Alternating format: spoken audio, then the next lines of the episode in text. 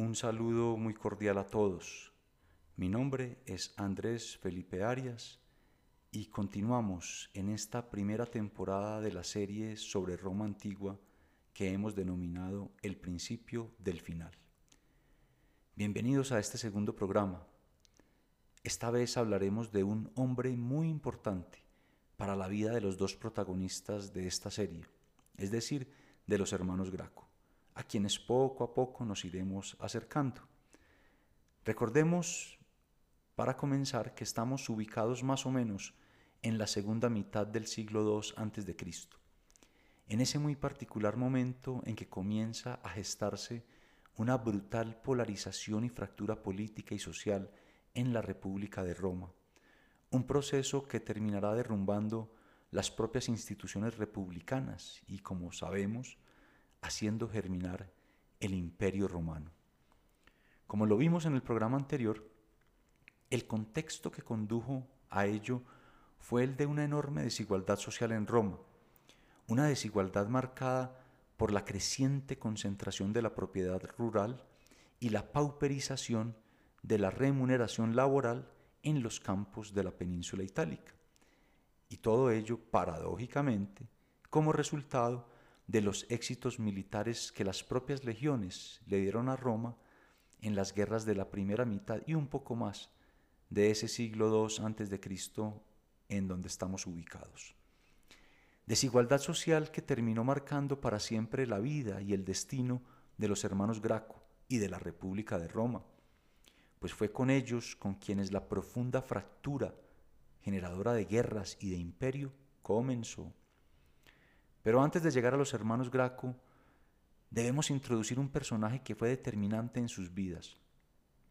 Me refiero a Publio Cornelio Escipión Emiliano, africano menor y numantino, destructor de Cartago y destructor de Numancia. Avancemos entonces.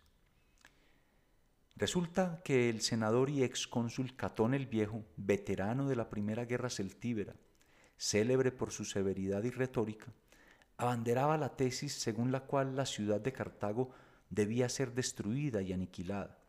Según Catón, si Cartago no era destruida, Roma nunca podría dormir tranquila ni prosperar en paz, toda vez que siempre estaría latente el deseo de venganza de los cartagineses tras su derrota en la Segunda Guerra Púnica. Tanta era su insistencia en el tema que después de cada discurso que pronunciaba en el Senado, e independientemente del tema que hubiese abordado, Catón terminaba con la frase Cartago delenda est, que significa Cartago debe ser destruida. Otras fuentes dicen que la frase era Ceterum auteum senseo Cartaginem esse delendam, lo cual significa algo así como, por lo demás, pienso que se debe destruir Cartago. Y bueno, la excusa para llevar a cabo semejante monstruosidad terminó dándose y se empezó a gestar con otro personaje llamado Masinisa. Masinisa era el rey de Numidia y se había pasado al bando romano en la última parte de esa segunda guerra púnica. La alianza de la posguerra entre Roma y Masinisa le asignó al reino de Numidia el papel de frenar cualquier intención expansionista de Cartago. Masinisa era como el vigilante de Roma sobre cualquier veleidad de expansión de Cartago. Y bueno, Masinisa, convertido en un absoluto vasallo de Roma, se dedicó entonces a hostigar una y otra vez las diferentes posiciones de Cartago en el norte de África. Las embajadas que el Senado romano enviaba a dirimir conflictos entre Numidia y Cartago casi siempre, como era de esperarse, arbitraban a favor de Masinisa y en contra de los púnicos. Sin embargo, en el año 150 a.C., justo en la mitad del siglo II a.C., sucedió algo diferente, y es que Masinisa, como ya era costumbre, decidió hostigar a Cartago y esta vez sitió la ciudad cartaginesa de Oroscopa. Pero los cartagineses, cansados del cúmulo de provocaciones númidas, optaron por abrir, un espacio en su gobierno, a la facción militarista y radical antirromana. Es decir, esta vez decidieron defenderse de Masinisa. Así pues, los cartagineses enviaron al general Asdrúbal el Beotarco al mando de una expedición militar contra el ejército númida. Roma inmediatamente reaccionó y acusó a Cartago de haber violado el Tratado de Sama, es decir, el tratado con que se selló la paz tras el fin de la Segunda Guerra Púnica, un tratado que le impuso condiciones muy severas al bando perdedor, es decir, a los cartagineses. Y Roma alegaba una violación al famoso tratado porque una de sus cláusulas le imponía a los púnicos el deber de obtener primero la autorización de Roma antes de incursionar en cualquier conflicto militar en África, siendo prohibida de tajo cualquier acción bélica de Cartago por fuera de África. En consecuencia, el Senado romano le exigió a los cartagineses el cese inmediato de hostilidades y, como si eso no fuera suficiente, el pago de una indemnización de guerra a Masinisa, justo cuando Cartago acababa de terminar de pagar a Roma la indemnización total de guerra que ese tratado de Sama le imponía. Estamos hablando de 10.000 talentos de plata en 50 años.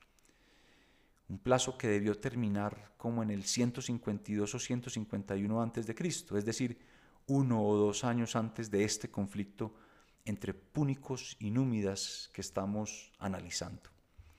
Y hagamos una cuenta.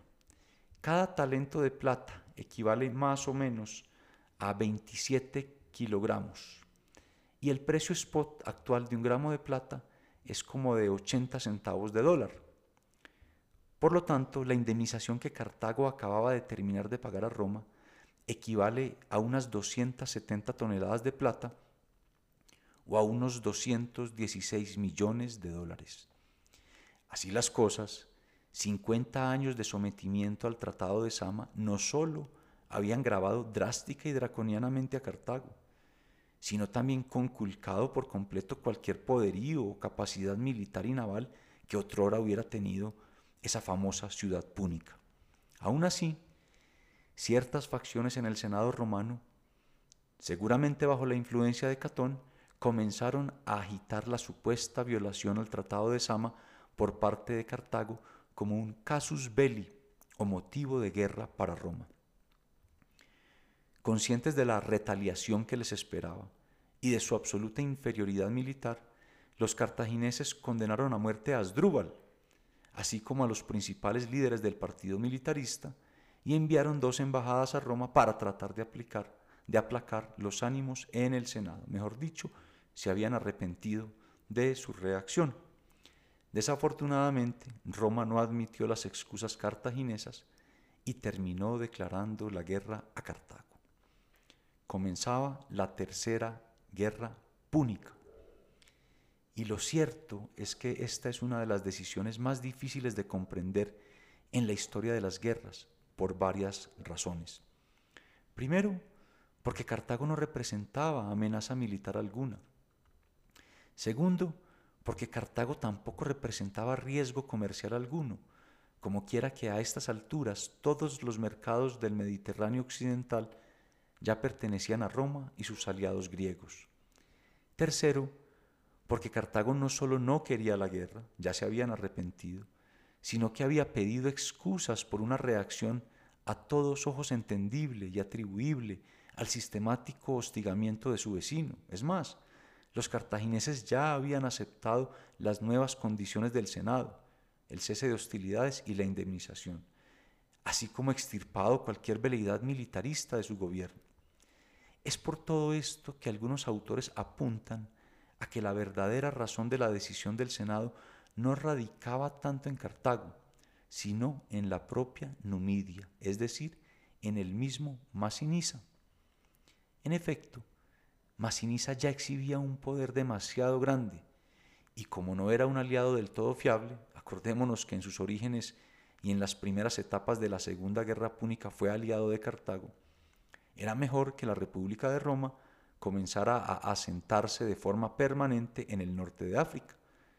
Si esto es así, Cartago solo fue una excusa para la vergonzosa monstruosidad que vendría a continuación con la tercera guerra púnica.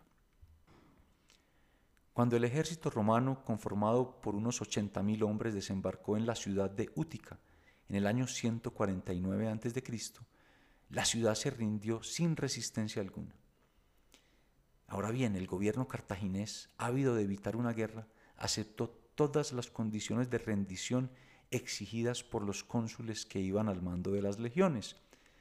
Las condiciones eran la entrega de rehenes, incluyendo 300 niños, hijos de los principales dirigentes de la ciudad, y la entrega de todas sus armas y de todo su material militar, incluidas unas 2.000 catapultas y balistas. No obstante, al ver que la ciudad de Cartago ya no podía defenderse, los cónsules aumentaron las exigencias. Los cartagineses ahora debían además destruir su ciudad y la población debía ser reubicada y reasentada en una nueva ciudad 80 estadios, como unos 15 kilómetros y medio aproximadamente, tierra adentro, así como en las demás ciudades fenicias de la región. Esto no solo equivalía a la destrucción de la historia y de la identidad cultural cartaginesa, sino también a que los cartagineses perdieran cualquier posibilidad de comercio marítimo. Es decir, esto equivalía a condenar al hambre y la miseria a los habitantes de Cartago. En otras palabras, Roma los había dejado sin alternativa y su respuesta tendría que ser negativa. En consecuencia, los cartagineses aprovecharon los 30 días y noches de plazo que los cónsules les habían otorgado para una respuesta y se prepararon para resistir el inevitable sitio que les sobrevendría. Asesinaron a todo aquel considerado colaboracionista de Roma, acumularon provisiones, forjaron armas, construyeron nuevas máquinas de guerra. Incluso se dice que con cuerdas fabricadas a partir del cabello donado por las mujeres de la ciudad, reforzaron las murallas de la ciudad y amnistiaron a Asdrúbal, quien había escapado tras su sentencia de muerte y ahora lideraba su propio ejército en parte del territorio cartaginés, pidiéndole además que ayudara a la ciudad, lo cual gustosamente aceptó. Y bueno, al final de los 30 días, Cartago envió una embajada ante los cónsules romanos solicitando un armisticio mientras se negociaba directamente con el Senado. Esto, desde luego, fue rechazado por los cónsules. Sin embargo, para fortuna de Cartago, los cónsules inexplicablemente se tardaron muchísimo para finalmente ejecutar el sitio y asaltar la ciudad. Cuando los romanos finalmente decidieron asaltar la ciudad, se dieron cuenta de que los cartagineses estaban muy bien atrincherados y muy bien posicionados. Qué sorpresa se llevaron las legiones. Cartago estaba muy bien preparada para defenderse. Es así como el asedio romano a Cartago comenzó a prolongarse y prolongarse sin resultado favorable alguno. Esto, desde luego, le causó enormes dificultades a las legiones romanas. No solo se generaron problemas de aprovisionamiento y abastecimiento, sino que el clima de la región le infligía un fuerte castigo a los soldados. Pues bien, introducimos aquí a Publio Cornelio Escipión Emiliano, llamado así por ser hijo adoptivo de un hijo del mismísimo Escipión el africano, el famoso comandante victorioso de la Segunda Guerra Púnica. Publio Cornelio Escipión Emiliano fue elegido cónsul para el año 147 a.C. De hecho, Escipión Emiliano se había presentado a las elecciones como candidato a edil curul, la única magistratura a la que en ese momento podía aspirar por su edad, 37 años. No obstante, la asamblea plebeya en Roma le extendió una excepción con el plebiscitum del eje soluendo Publio Cornelio Scipione, excepción gracias a la cual pudo ser elegido cónsul en ese año de 147 a.C. Esa excepción, sin duda alguna, obedeció a la frustración popular por la imposibilidad de someter en definitiva a Cartago y simultáneamente al sentimiento popular que evocaba su gens, su familia, la Cornelia y particularmente la rama de los Escipiones. Un sentimiento popular emanado de la victoria contra Cartago medio siglo atrás en esa segunda guerra púnica. Escipión Emiliano entonces arribó a Cartago al mando del ejército romano allá en el norte de África. Y lo primero que hizo fue organizar la sucesión ordenada tras la muerte de Masinisa, quien había perecido precisamente el año anterior, en el 148 a.C., y organizó la sucesión dividiendo el poder de Numidia entre los tres herederos al trono. Es decir, no permitió que hubiera una guerra política entre los herederos al trono de Masinisa. Luego, Escipión se dedicó a imponer una férrea disciplina en el campamento romano, expulsando de allí a todos los civiles y comenzando por las prostitutas y los mercaderes. Y bajo su mando derrotó finalmente el ejército de Asdrúbal, gracias a lo cual logró aislar completamente a los cartagineses por tierra. Por su parte, la fuerza naval romana llevó a cabo una gran incursión en el actual Golfo de Túnez y como resultado, durante el invierno del año 147 al 146 a.C., la ciudad de Cartago quedó finalmente aislada del mundo exterior. Naturalmente, las provisiones de alimentos se fueron reduciendo, los niveles nutricionales en la ciudad se desplomaron y en consecuencia las enfermedades se propagaron entre la población cartaginesa. Así las cosas, ya para la primavera del año 146 a.C., Escipión Emiliano tenía reducida la ciudad por el hambre y los estragos de salud en sus habitantes.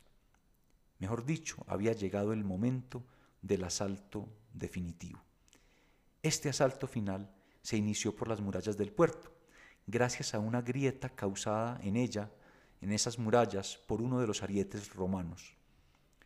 Las tropas de asalto tendieron escaleras y torres mediante las cuales lograron copar la muralla y luego lograron tomarse el ágora de la ciudad.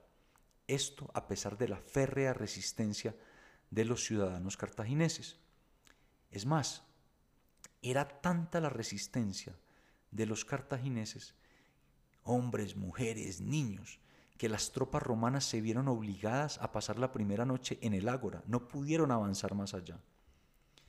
A pesar de que debido al hambre y la enfermedad los cartagineses estaban sumamente debilitados, cuando las legiones se adentraron aún más en la ciudad, fueron recibidas con una voluminosa avalancha de lanzas, espadas, flechas, piedras, tejas y todo tipo de objetos lanzados desde los techos de las casas tanto así que se desencadenó una feroz batalla urbana durante seis días.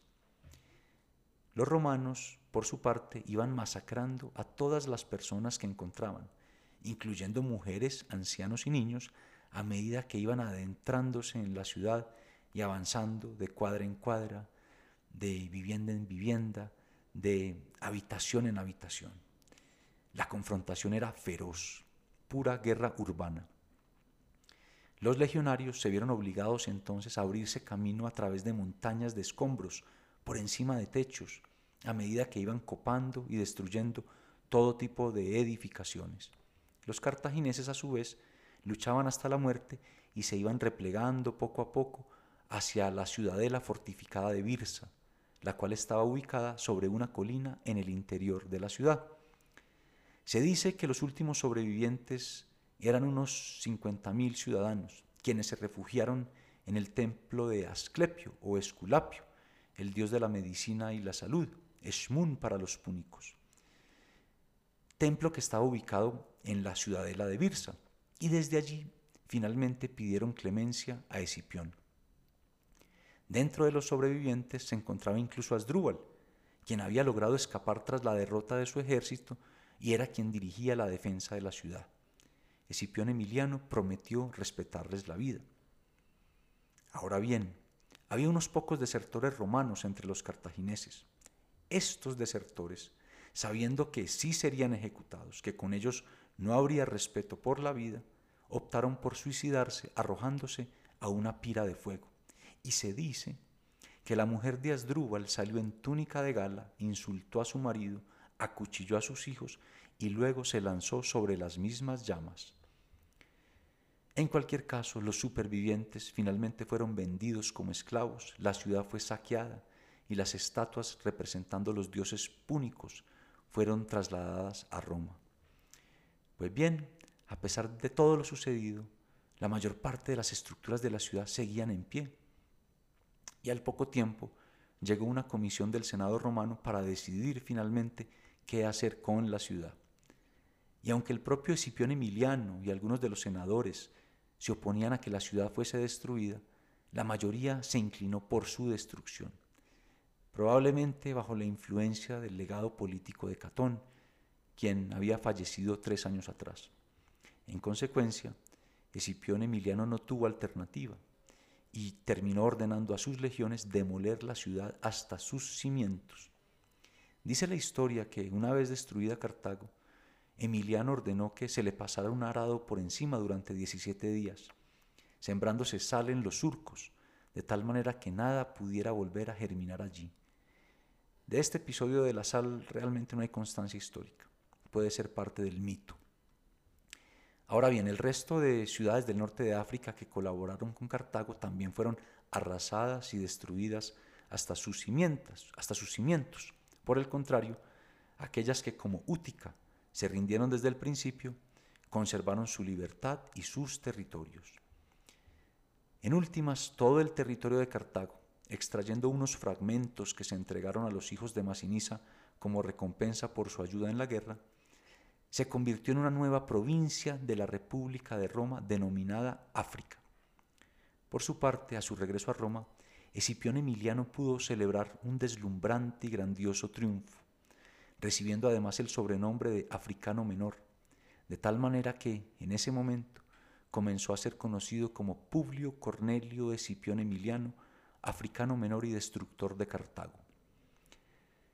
Y bueno, llegamos así al final de este segundo programa.